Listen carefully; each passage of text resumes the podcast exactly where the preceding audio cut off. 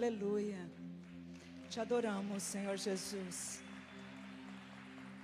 É tão bom quando a gente pode adorar o Senhor em momentos como esse, não é verdade?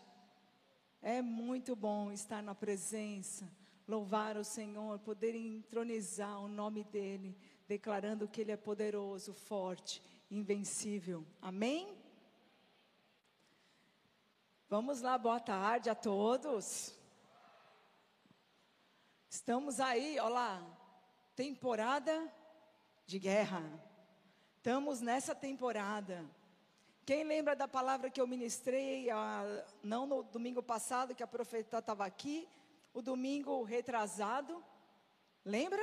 Vencendo o invisível.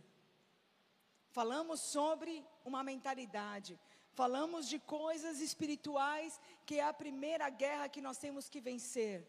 E eu vou falar um pouquinho sobre o que nós falamos para te situar nesse tempo de guerra. Eu ministrei um pouco sobre Romanos, quando Paulo está falando que existem duas culturas e duas coisas que nós temos que enfrentar como mentalidade, que era a cultura bárbara e a cultura grega. E eu falei um pouquinho sobre isso e falei que. Uh, é, são duas mentalidades, duas formas de guerra que vêm sobre os nossos pensamentos, que vêm sobre a nossa maneira de pensar, que vêm sempre na nossa mente nos fazer guerra para que nós sejamos vencidos por essas potestades. E eu falei que o Senhor veio estabelecer um reino diferente. Jesus veio trazer um reino de paz, de glória, de justiça. Ele veio implantar o reino de amor. Jesus veio colocar, estabelecer no meio daquela confusão onde estava a terra, de duas culturas querendo levar o povo para um cativeiro, para uma escravidão. Deus veio estabelecer os planos dele. E os planos de Deus sempre foram estabelecer um reino poderoso, um reino de graça, um reino de justiça, um reino que era confuso naquela época para aquelas duas mentalidades que achavam que todos que os mais sábios eram os mais inteligentes, os que mandavam, e ou então os bárbaros que eram aqueles que eram mais fortes que conseguiam subjugar o outro. E Jesus veio e estabeleceu estabelecer um reino poderoso e ele veio trazer e explicar para toda a humanidade na época que ele veio estabelecer uma família, uma família espiritual e não servos nem escravos. Jesus veio estabelecer um reino e não uma organização religiosa travada com doutrinas. Jesus veio estabelecer um reino de reis e não de súditos. Ele veio estabelecer cidadãos dos céus que sabem guerrear, que sabem quais são as suas posições. Ele veio estabelecer pessoas que estão posicionadas nas regiões celestes, que são filhos de Deus, que têm autoridade, que têm o governo nas suas mãos. Jesus veio estabelecer o seu governo celestial na terra. Ele veio expandir aquilo que já havia no céu na terra. Jesus veio fazer algo poderoso para a humanidade. Então nós falamos um pouquinho disso. E hoje o meu tema é já passou, né, Fábio? Armas espirituais. Nós estamos nessa temporada de guerra. Nós fizemos guerra contra algumas forças que vêm na nossa mentalidade. E hoje nós vamos falar sobre uma mentalidade, perdão, dos céus, mas com armas espirituais. Nós temos que ter a mentalidade do céu que nós aprendemos naquele domingo, mas nós temos armas, porque Jesus nos deu armas para fluir nessa temporada. Amém? Então, eu quero falar algo primeiro, antes da gente entrar nas, nas chaves, e eu vou explicar um pouquinho. Eu quero falar sobre, eu quero ler um texto de 2 Coríntios 10, no verso 4 e 5.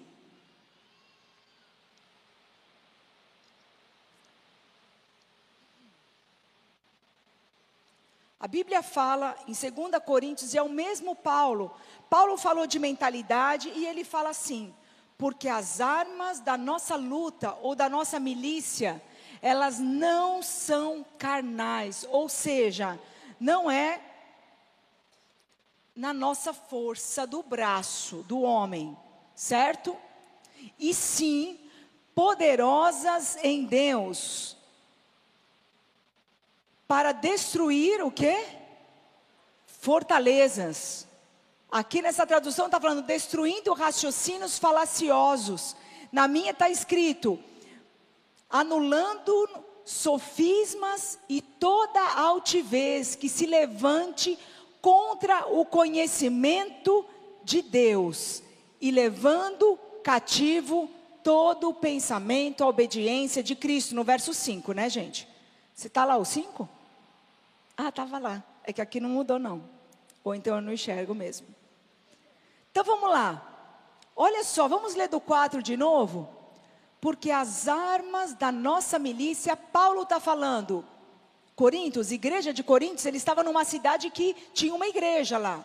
E ele falou: Olha, as nossas armas espirituais, elas são diferentes. Elas não são, é, são armas carnais, mas elas são armas poderosas em Deus para destruir fortaleza, mentalidade, sofisma, uma forma de pensar, um jeito de pensar contra todo sofisma que é a forma de pensar que a gente acha que é correto e ainda toda altivez, todo orgulho. As armas do Senhor, elas quebram orgulho, elas quebram sofismas, elas destroem fortalezas. E ainda, para que se levante é, toda arma de altivez que se levanta contra o conhecimento de Deus. Tanto bárbaros como gregos, as filosofias eram contra o reino de Deus, contra a vontade de Deus. E nós temos que fazer o que no verso 5? E levamos cativo todo pensamento à obediência de Cristo. As nossas, as nossas armas espirituais têm que ser palavras certas, pensamentos e ações corretas, dirigidos pelo Espírito Santo. Nós temos que nos sujeitar à vontade de Deus poderosa. Para quê, querido? Para que nós possamos meditar nas Escrituras, para que nós possamos falar a palavra de Deus, a verdade em voz alta, para nós que possamos agir em obediência a Cristo. O que Paulo está falando para os coríntios é: existe uma nova forma de pensar. E essa nova forma de pensar são armas poderosas que elas destroem todas essas influências malignas terrenas. E nós temos que entender qual é essa forma de pensar. Nós temos que estar sujeitos à vontade e à obediência de Cristo. E não é fácil, amém? A guerra espiritual, ela existe independente se eu creio ou não. A batalha espiritual, ela é real, independente se você crê em Jesus ou não crê. É simples assim. E eu vou mostrar na Bíblia. E quantos acreditam que a Bíblia é verdade? Você acredita que a Bíblia é a palavra de Deus verdadeira? Amém. A Bíblia é a palavra de Deus verdadeira, real. E Deus fala para nós: olha, vocês têm armas, mas as armas não são aquelas que vocês lutam com as mãos, não. É uma arma poderosa em Deus para vencer todos os sofismas, para vencer inimigos. Amém? Esse foi um pouco do resumo do que eu dei da outra semana. Vamos abrir Colossenses no capítulo 1, verso 12, nós vamos ler até o 16. Fala para a pessoa do teu lado enquanto a gente abre lá, fala assim, é, irmão, o mundo espiritual ele é real. É só para você acordar assim. O mundo espiritual ele é real. Você está aí? Então tá bom. Nós precisamos, queridos, todos os dias das nossas vidas, nos revestir com as armas que Deus nos deu para proteger a nossa família, o nosso casamento, as nossas finanças, tudo isso. Nós precisamos guardar, nós precisamos ser revestidos, nós precisamos estar armados para cumprir a vontade, o desejo de Deus que é poderoso, para avançar em direção às promessas do Senhor. Você quer avançar nas promessas do Senhor? A cada dia você vai ter que entender que você precisa de um revestimento novo para fazer uma guerra, para ir avançar nas promessas, nos caminhos que Deus planejou para a sua vida. E essa, e essa couraça, essas armas, essa amplitude que Deus deu espiritual para as nossas vidas, não é só para você, ela inclui a sua casa, ela inclui a sua família, os seus filhos. Amém? O mundo espiritual, ele é muito real. Ele é mais real do que o mundo que a gente está vivendo aqui, vendo, olho a olho. É incrível isso. Muitas pessoas não acreditam em guerra espiritual, mas elas não entendem o que a palavra diz, e nós vamos ler agora em Colossenses capítulo 1, verso 12 ou 11, que eu falei. Acho que é 12, né? Dando graças ao Pai, que os capacitou a participar da herança dos santos na luz ele nos libertou do poder das trevas e nos transportou para o reino do seu Filho amado, em quem temos a redenção, a remissão dos pecados, aleluia. Ele é a imagem do Deus invisível, o primogênito de toda a criação. Próximo. Pois nele, presta atenção, neles foram criadas todas as coisas, nos céus e sobre a terra, as visíveis e as invisíveis, sejam tronos, sejam soberanias, outras traduções, potestades, querem principado, quer potestade, tudo foi criado por meio dele e para ele. Para nós vencermos uma batalha espiritual, nós precisamos entender como o mundo espiritual funciona. E Deus nos deixou tudo isso dentro da Sua palavra. No texto acima, Paulo está escrevendo para a igreja de Colossenses e ele revela pontos importantes para a nossa vida espiritual. Ele fala algo poderoso. Ele fala que as coisas invisíveis foram criadas por Deus. Segunda coisa que ele fala aqui: no mundo espiritual existe um reino de Deus. No mundo espiritual, ele fala também que existe o reino das trevas. Porque ele não fala que foram que lá no mundo invisível tem principados e potestade, o reino das trevas? Ele está falando isso. Mas ele também fala que em Cristo Jesus e só através de Cristo Jesus nós fomos transportados do reino das trevas para um reino de amor e de luz. Significa que eu e você todos, todos nós, toda a humanidade, estávamos em trevas, mas por causa de Jesus, só por causa daquele, daquilo que ele fez na cruz do Calvário, ele nos transportou das trevas para a sua maravilhosa luz. Ele nos tirou de espíritos dominadores de coisas ruins e nos levou para o reino, para o governo maravilhoso que é do Senhor. A Bíblia fala que existe um inimigo, e eu quero ler dois textos que falam sobre Satanás. Vamos abrir primeiro Ezequiel 28, no verso 11. Estou sendo rápida?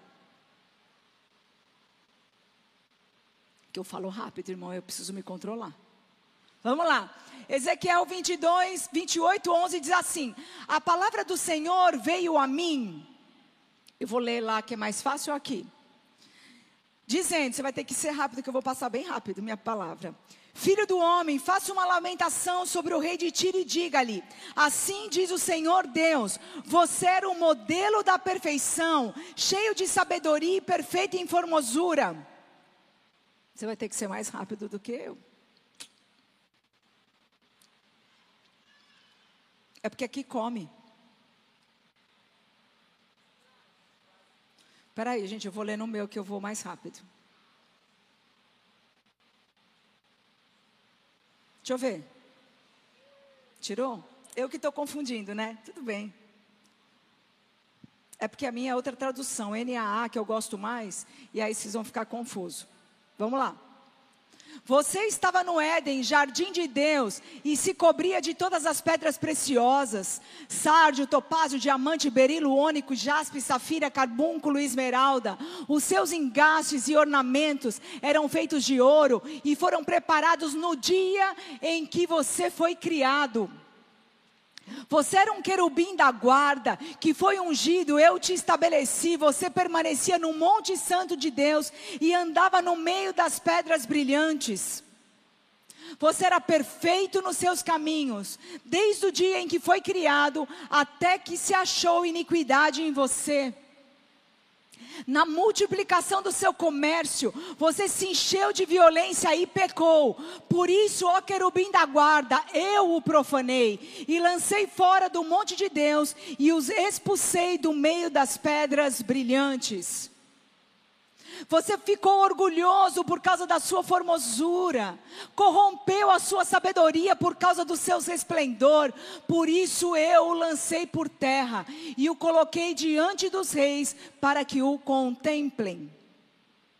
Está falando que um anjo que era poderoso, que era perfeito, que tinha é, que era feito com pedras preciosas, que quando dizem alguns estudiosos é, hebraicos, fala que quando ele andava, ele acendia, ele reluzia as luzes, ele tinha como fogo dentro dele, ele era um querubim no mais alto nível da guarda, mas um dia ele se tornou orgulhoso, um dia ele quis estar acima daquele que é sobre todo o nome, ele quis estar assentado no Monte Santo. Olha que interessante. Ele estava sentado no Monte Santo, mas ele queria algo maior. E por causa disso, Deus enxerga iniquidade, pecado dentro dele, e ele se rebela e é lançado por terra.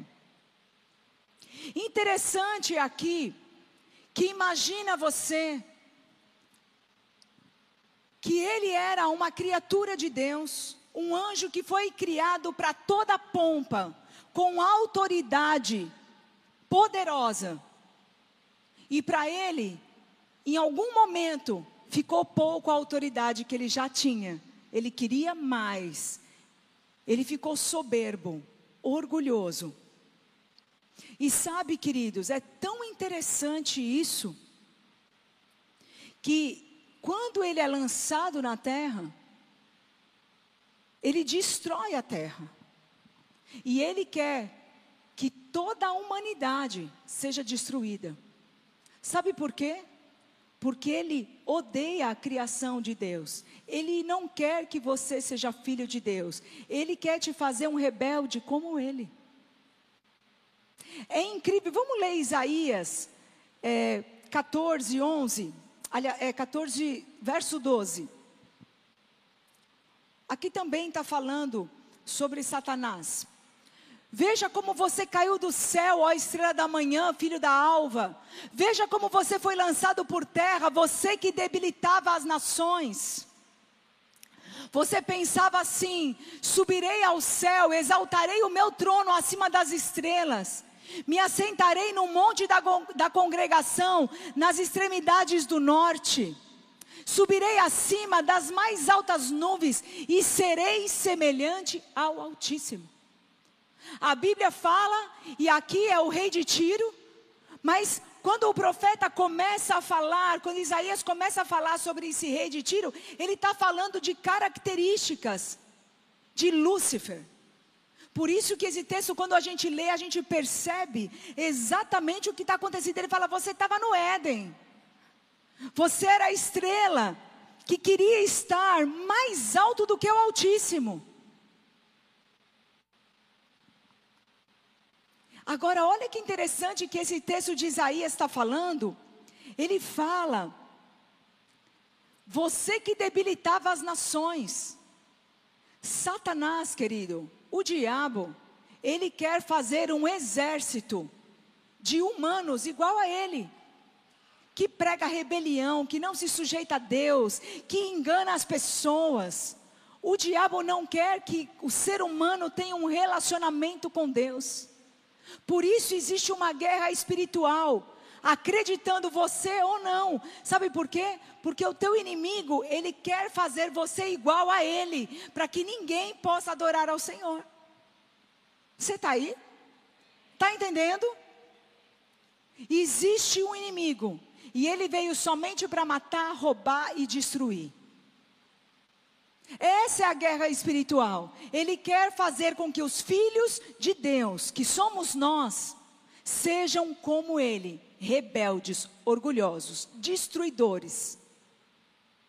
Mas em nome de Jesus, nós somos filhos obedientes ao Senhor, amém? Aleluia. Mas ele não dorme. E aonde está a guerra espiritual? Todo dia ele quer te destruir. Porque ele não se contenta em perder. Ei, Satanás já perdeu. Lembra da minha última tela lá? Que a guerra espiritual não é contra Deus. Tem aí minhas telas?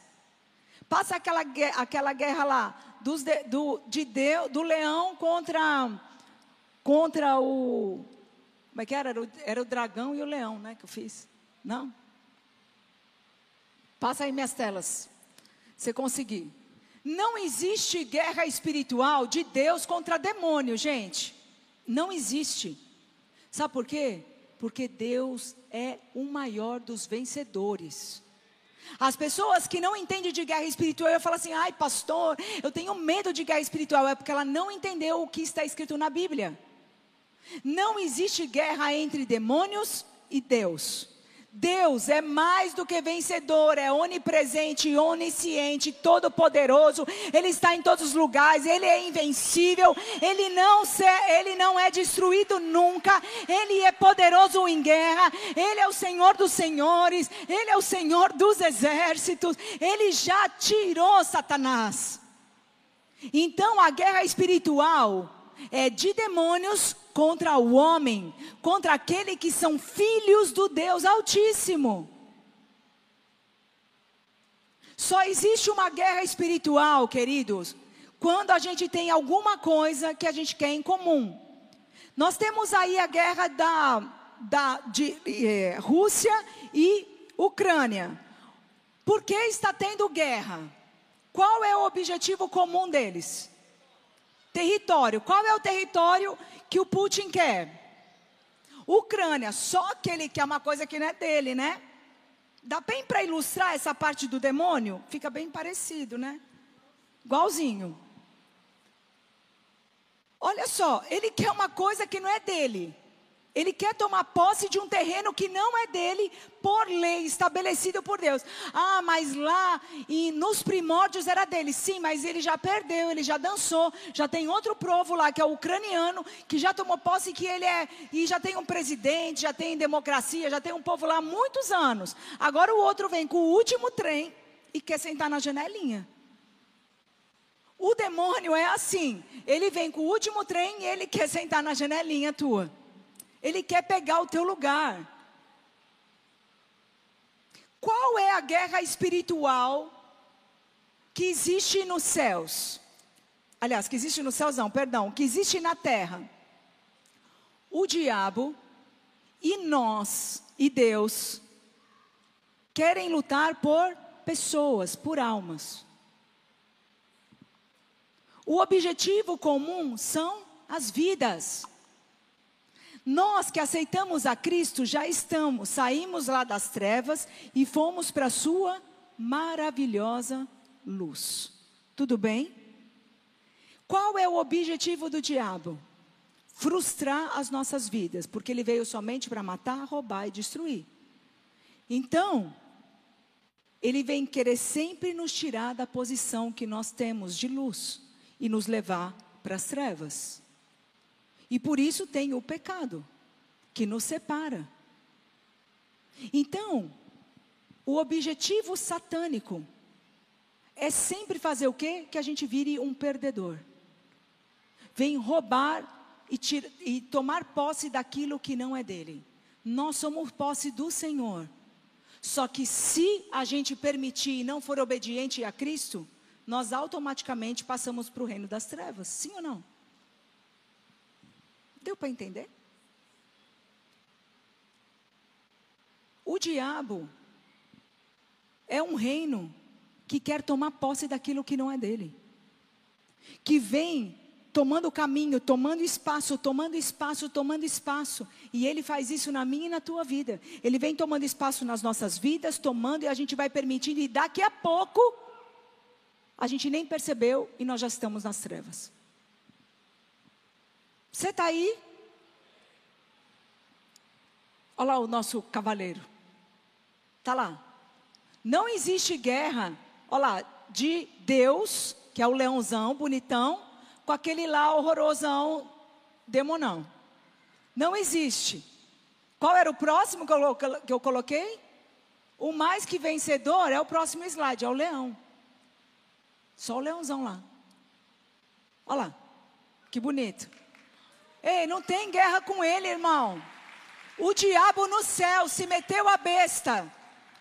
Ele quis ser, estar sentado acima dos, do mais alto trono. Ele queria ser adorado como Deus. Deus falou, amigo, pega teu beco.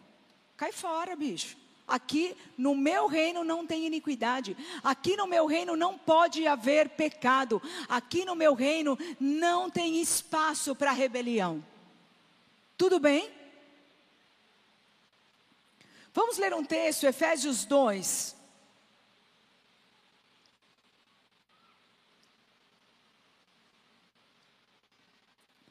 Efésios 2, no verso 1. E ele deu vida quando vocês estavam mortos em suas transgressões e pecado. Estamos falando de quem aqui? Jesus nos deu vida, a vida dele, quando nós ainda estávamos mortos nas nossas transgressões e pecados, nos quais vocês andaram outrora, no outro tempo, segundo o curso deste mundo, segundo o príncipe da potestade do ar, do espírito que agora atua nos filhos da desobediência. Olha o que ele está falando. Olha, eu dei a vida, Jesus falando, eu dei a vida por toda a humanidade enquanto vocês ainda estavam nas trevas. Enquanto vocês eram filhos da desobediência, enquanto ainda vocês andavam segundo o curso do mundo, segundo o príncipe da potestade do ar, do espírito que agora atua nos filhos da desobediência. Próximo. Entre deles também nós andávamos antes, no passado, segundo a vontade da nossa carne. O que está escrito? É que todos nós, antes de aceitarmos a Cristo como Senhor e Salvador da nossa vida, nós, andar, nós andávamos, sabe o que? Segundo a vontade desse mundo, segundo a carne e os pensamentos, nós éramos por natureza filhos da ira. A gente tinha salvação?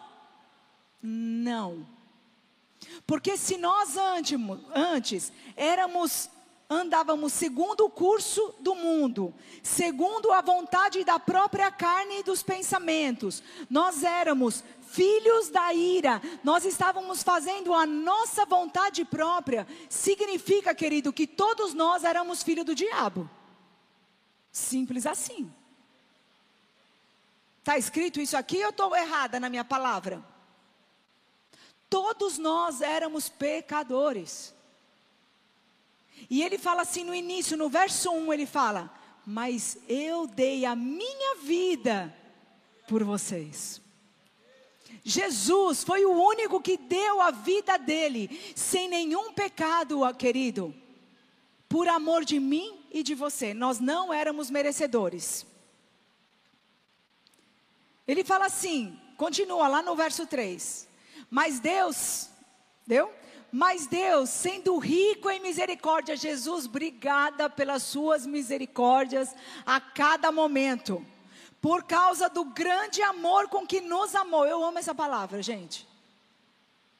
Olha que tremendo. Nós éramos filhos da ira, cheio de demônio, andamos é, atrás de principados e potestades, mas o seu muito amor e a sua rica misericórdia nos fez, por causa disso, nos amou. Verso 5. E estando nós o quê? Mortos nas nossas próprias transgressões e pecados, nos deu vida juntamente com Cristo. Pela graça sois salvos.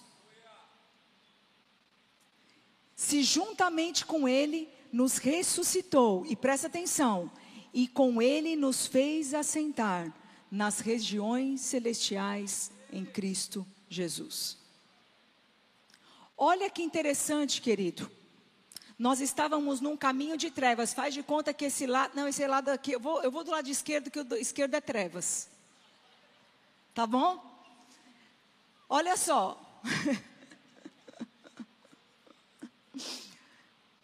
Eu estava andando no curso do mundo,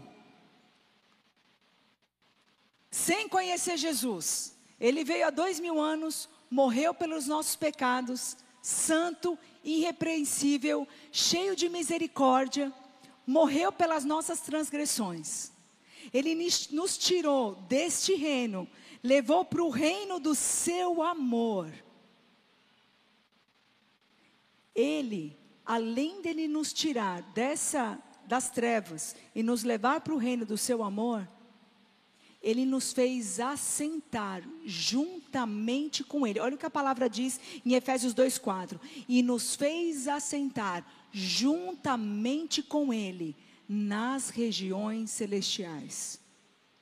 É nas regiões celestiais, querido, que Deus governa. Então ele não somente nos tirou de um grande lamaçal, mas ele nos posicionou juntamente com ele, assentado num lugar de autoridade e governo. Quando eu falei que Deus, lá em Colossenses, Ele nos fez, é, existe um mundo invisível, Ele nos transportou de um lugar para o outro, eu estou falando que você tem direito de ser reis e sacerdote, porque você está sentado sobre o trono de Satanás, porque ele está debaixo dos nossos pés, e nós estamos nas regiões celestes, fluindo da autoridade de Cristo que ele nos deu. Qual é o teu lugar? Sentado nas regiões celestes, juntamente com Cristo. É de lá que nós temos que governar. É desse lugar que nós temos que abrir os nossos olhos. É desse lugar que nós temos que enxergar que o inimigo tem que estar debaixo dos nossos pés. É desse lugar aonde nós vamos estender o reino de Deus. É desse lugar que Deus quer nos levantar para que estender o reino dos céus em toda a terra. Você está aí? Agora, todas as vezes que você não sabe aonde você está sentado, qual é o seu lugar, você está sentado num lugar normal, natural, você vai apanhar do inimigo. Porque o inimigo só veio para roubar, matar e destruir. A guerra espiritual é real. Ela vem todos os dias sobre as nossas vidas. Qual é o teu posicionamento? Qual é o teu lugar de estar sentado? Será que isso faz parte da tua identidade? A você falar para sua família todos os dias: nós estamos em guerra. O diabo está rodeando. Mas é o seguinte: nós estamos sentados aqui nas regiões celestes. E o diabo não vai tocar na minha casa, não vai tocar nos meus filhos, não vai vir sobre o meu casamento, não vai vir sobre as minhas finanças. Agora, quando você desobedece a Deus e é insubmisso, você perdeu o teu lugar de autoridade. A guerra espiritual é muito simples, mas você precisa ter entendimento. Muitas pessoas falam assim: ai, não, eu não gosto desse tema. Aí você apanha do diabo pra caramba. Não, não, não. Abre a tua mente, querido. A guerra, ela existe. Você precisa compreender, porque é uma guerra invisível. Se você souber aquilo que Jesus fez por você, você bota o inimigo debaixo dos teus pés. Você cobre a tua casa, você cobre o teu casamento, você cobre as tuas finanças, você em submissão a Cristo, você corre a carreira que é proposta por ele em Hebreus 12. Qual é a carreira que Deus tem para você? Qual é o propósito que Deus tem para você? Qual é a vitória que Deus para você? Quais são as promessas que Deus tem para a tua vida? Você precisa abrir os olhos, você precisa entender qual é a tua autoridade. Jesus veio estabelecer um reino poderoso. Jesus veio estabelecer o céu na terra, querido. E por muitas vezes nós não estamos vivendo o céu na terra. Será que nós temos feito guerra? Ou nós é, entendermos quais são as armas que nós temos que pelejar? Porque se não são armas carnais, quais são as armas que nós temos para usar? Nós somos uma igreja de guerra espiritual. Sempre falamos disso, mas será que nós estamos entendendo qual é o nosso posicionamento hoje? Será que nós estamos entendendo que está vindo cada vez mais uma opressão sobre os nossos familiares, sobre os nossos amigos, sobre os nossos queridos? Cada vez mais existe um cerco sobre a humanidade para pisar na cabeça dela para ela ser destruída. Quando nós vamos tomar nosso, a nossa posição? A igreja é um quartel-general, amado. Para quê? Para que nós possamos aprender a palavra de Deus para estarmos fortes, para rompermos todas as barreiras que o inimigo quer colocar. Você está aí?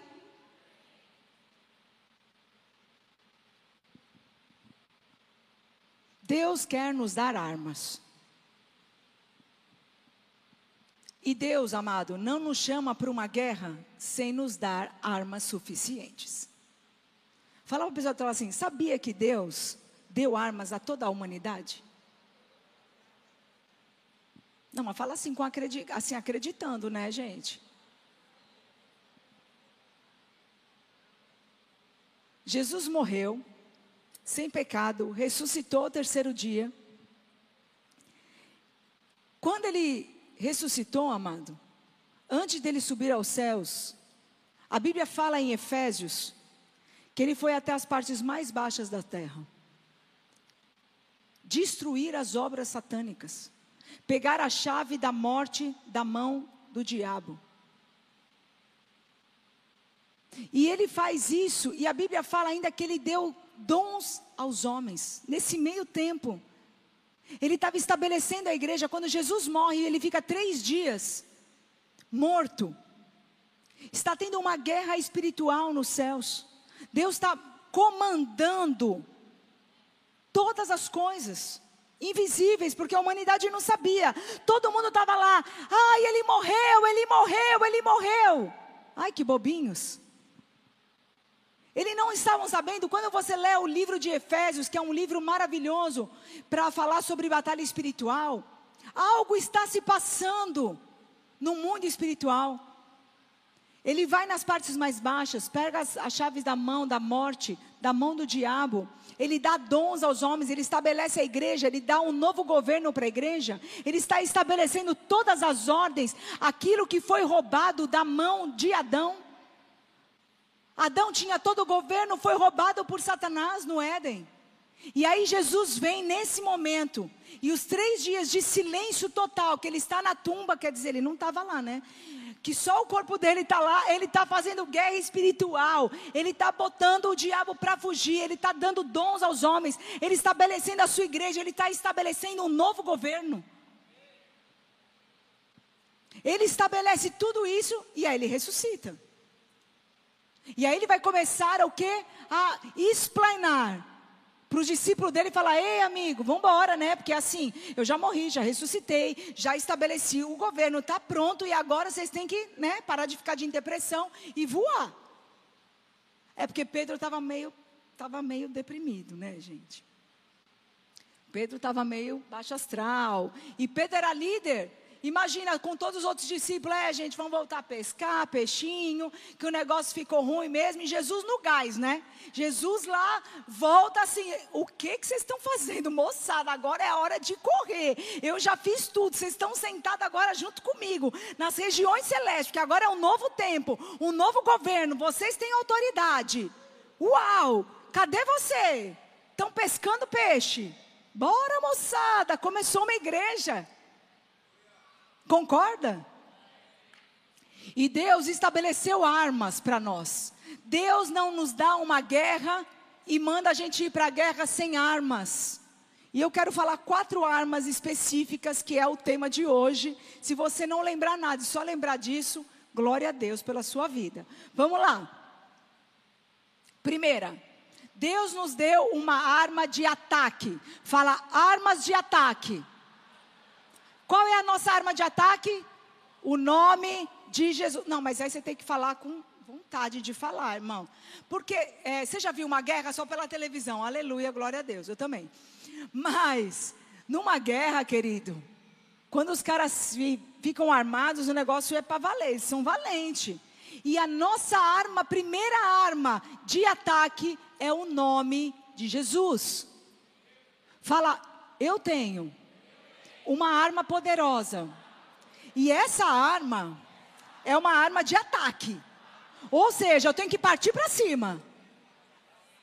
Você vai partir para cima? Amém, aleluia. É o nome de Jesus. E olha lá o texto. Vamos ler. Marcos 16, 17 fala assim: E estes sinais acompanharão aqueles que creem. Em meu nome Qual é o nome que expulsa demônio? No, é, Qual é o nome que expulsa demônio? Jesus. Atos 3, 6. Olha Pedro agora, numa outra pegada. Agora Pedro já se converteu, gente. Já entendeu o que Jesus tinha feito. Diz assim: disse Pedro: Não tenho prata nem ouro, mas o que eu tenho, isso te dou. Em nome de Jesus, o Nazareno, ande. Ele viu um homem que estava lá na porta do templo, coxo, e de repente ele fala assim: Ó, oh, eu não tenho prata nem ouro para te dar. O cara estava pedindo esmola, mas o que eu tenho eu te dou em nome de Jesus. Ele ataca toda a doença dele, ele ataca aquilo que está pesando sobre ele e fala: anda. O que você tem atacado? Ou de repente você não tem atacado nada. Será que você vai se levantar e falar: Eu tenho o nome de Jesus? Em nome de Jesus, diabo, você não vai tocar na minha família. Diabo, você não vai tocar na minha casa. Diabo, você não vai tocar nas minhas finanças. Diabo, você não vai tocar nos meus bens. Diabo, você não vai tocar naquilo que é precioso para mim. Mas de repente você está lá na sala de casa. Vou imitar o mundo caindo até os pés. Tá lá. Eita, um negócio ruim, viu, bichinho? Casamento é só briga, a casa tá ruim, o negócio tá pegando. Você tá lá, assistindo Netflix. Oh, série boa, série 1, série 2, série 3, série 10. E o negócio está ficando ruim. Quando você vai se levantar com a arma que Deus te colocou? Quando você vai se levantar para falar, diabo, na minha casa não. Diabo, aqui mesmo com os meus filhos não. Nós temos que saber quais armas Jesus nos deu. Ele falou: Estes sinais acompanharão aqueles que creem. Você é aquele que crê. Você é aquele que confessou Jesus. Amém? Próxima arma. Armas de defesa, fala. Obrigada, Jesus, que a gente só não ataca, a gente se defende também. tem horas que a gente tem que se defender, né, irmão? Que vem uns negócios pesados e fala: ai meu Deus. Qual é a arma? O sangue de Jesus. Olha que interessante. O sangue de Jesus, ele é tão poderoso que ele faz nos ficarmos invisível diante do nosso inimigo. Olha o que o sangue de Jesus faz, Êxodo 12, verso 7. Quero te falar. Êxodo 12 está falando do povo no Egito. E qual era o mandamento de Deus? Mata o cordeiro, passa o sangue e o umbral na porta, que as casas deles vão ficar invisíveis e o anjo da morte vai passar por cima, não vai enxergar. Era um símbolo daquilo que ia acontecer na Páscoa com Cristo. Se o sangue daquele cordeiro de êxito fez com que o anjo da morte não enxergasse a casa dos hebreus, imagina o sangue de Jesus. O sangue de Jesus, ele é mais poderoso, diz a Bíblia, mais poderoso que qualquer sacrifício de bodes ou ovelhas. O sangue de Jesus nos justifica de todos os nossos pecados que vamos cometer ainda na frente. O sangue de Jesus nos redime de todas as coisas. O sangue de Jesus é poderoso, ele é invencível. Não adianta a gente só vir na igreja, oh, sangue poderoso. Não tem uma música do sangue? que o sangue é tudo e a gente não usar o sangue na nossa casa. Qual é a tua arma de defesa quando teus filhos forem para a escola e está difícil hoje em dia deixar nossos filhos irem para a escola? Fala, Deus, em nome de Jesus, passa o teu sangue sobre a mente dos meus filhos. Pai, em nome de Jesus, cobre eles de todo sofisma, de toda a mentalidade que vão aprender nas escolas, de tudo aquilo que os professores estão falando para ele que não é a tua palavra. Senhor, nos esconde, blinda a nossa casa, esconde com teu sangue, marca, passa, Senhor, o teu sangue que é poderoso, que fez o Senhor morrer pelos meus pecados. Me esconde do inimigo, Senhor. Nós esquecemos daquilo que está escrito na palavra de Deus. Próximo. Armas de apoio. Fala, nós temos armas de apoio. Não, gente, fala de verdade. Agora eu estou gostando mais, assim vocês interagem. Armas de apoio, os anjos de Deus. A Bíblia não nos autoriza a falar com anjos, tudo bem? A Bíblia não fala para a gente, ó, oh, pede para o anjo Gabriel, fulano de tal, Miguel, nananã, são os anjos da Bíblia. Mas a Bíblia não deixa a gente falar com anjo, tá certo? Isso é esoterismo, é outra coisa, não pode falar com anjo, a Bíblia não autoriza. Mas a Bíblia fala, sabe o que? Olha lá, Salmo 91, 11. Porque aos seus anjos, Ele, Jesus, Deus, dará ordens ao quê? Ao seu respeito. Para que guardem você em todos os seus caminhos. Olha que interessante, Jesus usou essa palavra para quando os demônios chegou para ele e falou assim: é, você não é o filho de Deus, bonzão, filhão, amadão? Pula daqui porque é só você dar ordem aos anjos que eles vão segurar você. E Jesus usa essa palavra. Deixa eu te falar, quem dá ordem para anjo é Deus. Então, quando nós estamos uma vez, eu passei algo muito interessante, irmãos. Nós estávamos viajando com um monte de gente da igreja, alguns, eu não lembro se a pastora Liz, acho que você estava, Liz. Não me lembro. A gente era bem novinho, oh, que tempo é bom, né? E a gente foi viajar e o amigo do troller. E aí, você estava, Lisa? E aí, um amigo nosso tinha comprado um troller e nós fomos uma galera para a praia viajar. E foi muito bom a viagem e tal, não sei o que. Quando a gente estava voltando, na, na viagem o Marco já tinha escutado um barulho na roda. E nós fizemos vários testes. E na volta da viagem, eu lembro que a gente estava voltando, acho que em Mossoró. Em Mossoró. E nós estávamos voltando e estávamos eu, o Marcos na frente, o Marcos dirigindo, e os dois meninos atrás, e meus filhos eram pequenos, sei lá, eu acho que o Alexandre tinha uns 3, 4 anos, o Bruno devia ter uns 10, e eles estavam dormindo no carro. Gente, de repente fez um barulho. Vocês sabem que o troller é alto, né, gente? E a gente não, assim, acho que a gente estava uns 100, 120 na estrada. A ro eu só vi a roda do troller passar. E eu pensei, se a roda passou, nós vamos capotar. Saiu o eixo todo da roda. Cara, quando eu escutei o barulho, eu dei um grito e falei o quê? Os meus filhos acordaram. Senhor, envia teus anjos para segurar esse carro e não capotar. De verdade que eu gritei isso. Senhor, envia seus anjos. Porque é uma arma de apoio. O carro não capotou por um santo milagre de Deus, que eu tenho certeza que os anjos seguraram o carro. Porque quando nós olhamos, não tinha nem roda, nem, nem eixo. O eixo da roda saiu. Saiu o eixo da roda. Num troller, vocês sabem como o troller é pesado, uns 100, 120. Eu não sei como a gente não morreu, a gente ia capotar. E as crianças estavam dormindo. Eles lembram só do meu grito.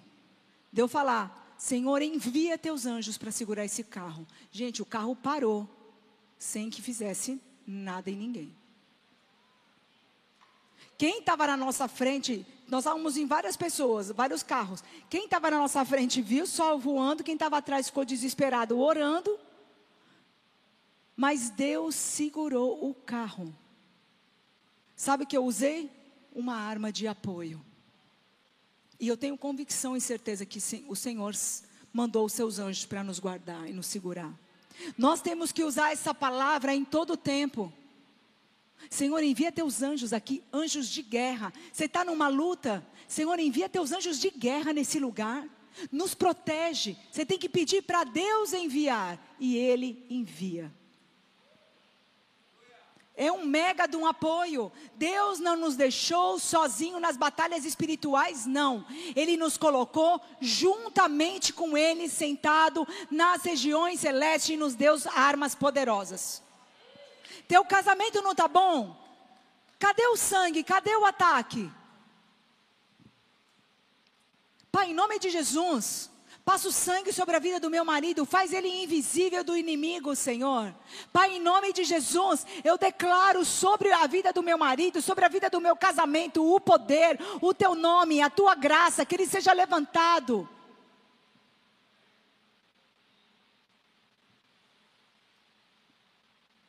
Próxima. Armas estratégicas, fala.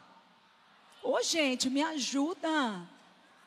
Armas estratégicas. O que, que é? Óleo da unção. Vamos lá, Marcos 6,13 diz: expulsavam muitos demônios e curavam inúmeros enfermos. O que?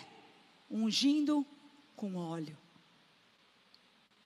Querido, o óleo da unção é poderoso. A Bíblia fala que o óleo ele quebra o jugo. Às vezes a pessoa não está entendendo, está com a mente travada, cheio de sofisma. Quando a gente unge com óleo, a pessoa começa a entender. O óleo é, é usado para quando uma pessoa está enferma, a gente unge com óleo e ela é curada. É uma arma poderosa de Deus, uma arma estratégica, uma arma para libertar. Deus te deixou essas armas. Por isso que ele fala, Paulo fala assim: olha, as armas da tua milícia, da tua guerra, não são armas naturais, são armas espirituais em Deus, para quebrar sofismas, para destruir barreiras. Deus te deu, mostrou uma guerra para nós. E ele fala: você tem um inimigo que não dorme mas eu te coloquei num lugar acima de qualquer principado e de potestade. Eu te coloquei de igual para igual. Você está sentado junto comigo no meu trono. E ainda eu te muni, eu te muni, né? Te dei armas, coloquei munição na tua mão. O que você tem feito com elas? Você tem aberto brechas para o pecado entrar?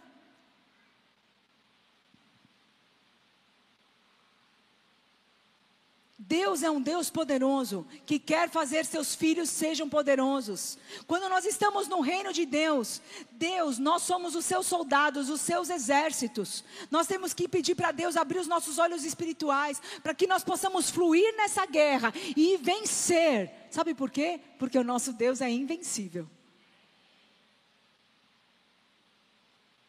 Deus é invencível. E ele é vencedor invicto. Ele nunca perdeu. Jesus nunca perdeu nenhuma batalha. Você está aí? E se você é filho dele, você tem o mesmo direito.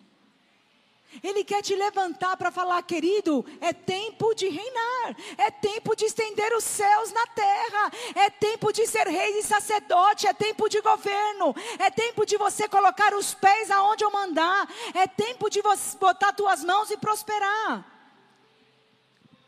Ainda que o mundo inteiro fala não, Deus está falando, vamos igreja, bora, é o teu tempo, é o teu momento, é a tua hora. Ei! Você já sabe que o diabo já está destruído, condenado. O diabo não tem mais vez para ele, gente. Ele já foi deportado, que ele saiu do reino lá que ele estava, dançou. Ele perdeu todas as guerras. Quando ele pensava ainda, ah, eu vou ter uma chance, se lascou de novo. Quando ele está fazendo festa lá, matamos o filho de Deus, matamos o filho de Deus. Ei, Jesus aparece e fala: Ô oh, bobinho, era meu plano. Eu tinha que morrer pela humanidade. Você está aí? Deus é muito maravilhoso, né, amado? Deus é um Deus poderoso que nos ama, que nos dá arma, que forja o nosso caráter. Deus é um Deus poderoso. Eu quero te convidar a ficar de pé. E eu quero lembrar as armas. Vamos lá? Vamos ver se você está armado? Já pegou tuas armas? Está armado, irmão? É de verdade, você crê? Eu creio. Eu creio, amado, porque essas armas elas são poderosas em guerra. E eu quero te falar, então, você que está aí com alguém do teu lado, vamos lá. Fala assim, você está com a tua arma de ataque? Vamos lá, qual é? O nome de Jesus. A dica lá, a cola, a cola, a cola pesca, pesca. Vamos lá. Arma de ataque. O nome de Jesus. Então pense alguma coisa agora que, tá em, que tem algo te bloqueando para você usar o nome de Jesus. Vamos lá? Qual é essa semana que aconteceu algo que te travou? Bota o diabo em retirada e fala assim: em nome de Jesus, eu declaro que as minhas bênçãos vão chegar, que o meu trabalho vai acontecer, que o meu casamento vai ser abençoado, que a minha casa. Vamos, irmão, usa, usa essa arma, usa essa arma, declara.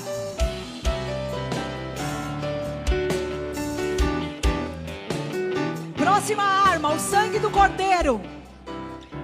Vamos lá, arma de defesa. O que você tem que proteger esses dias? O que, que você está conquistando que precisa de proteção? É isso que você vai botar o sangue do cordeiro. Se é tua família, coloca aí.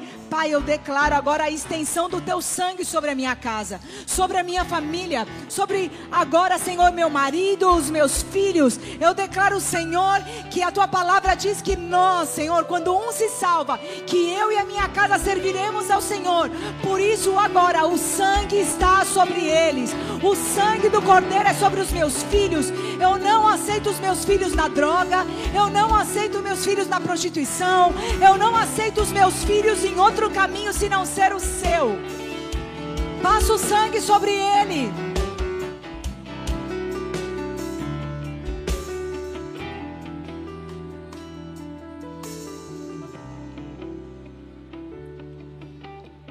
O que, que você está precisando de apoio? Os anjos do Senhor estão à disposição sua. A Bíblia fala que um terço dos anjos caíram. Certo? Vou fazer uma conta rápida. Eu não sou muito assim boa de matemática, mas vamos lá. A Bíblia fala que um terço dos anjos caíram com Lúcifer. Então sobrou dois terços. Lembrando que nem toda a humanidade conhece essa arma, quantos anjos está sobrando para você? Uau! Uma porção de milhares está sobrando para você. O que você está fazendo para usá-los? Então, pede para Deus agora. Fala, Deus, envia teus anjos sobre a minha casa. Envia os teus anjos, Senhor, no meu trabalho.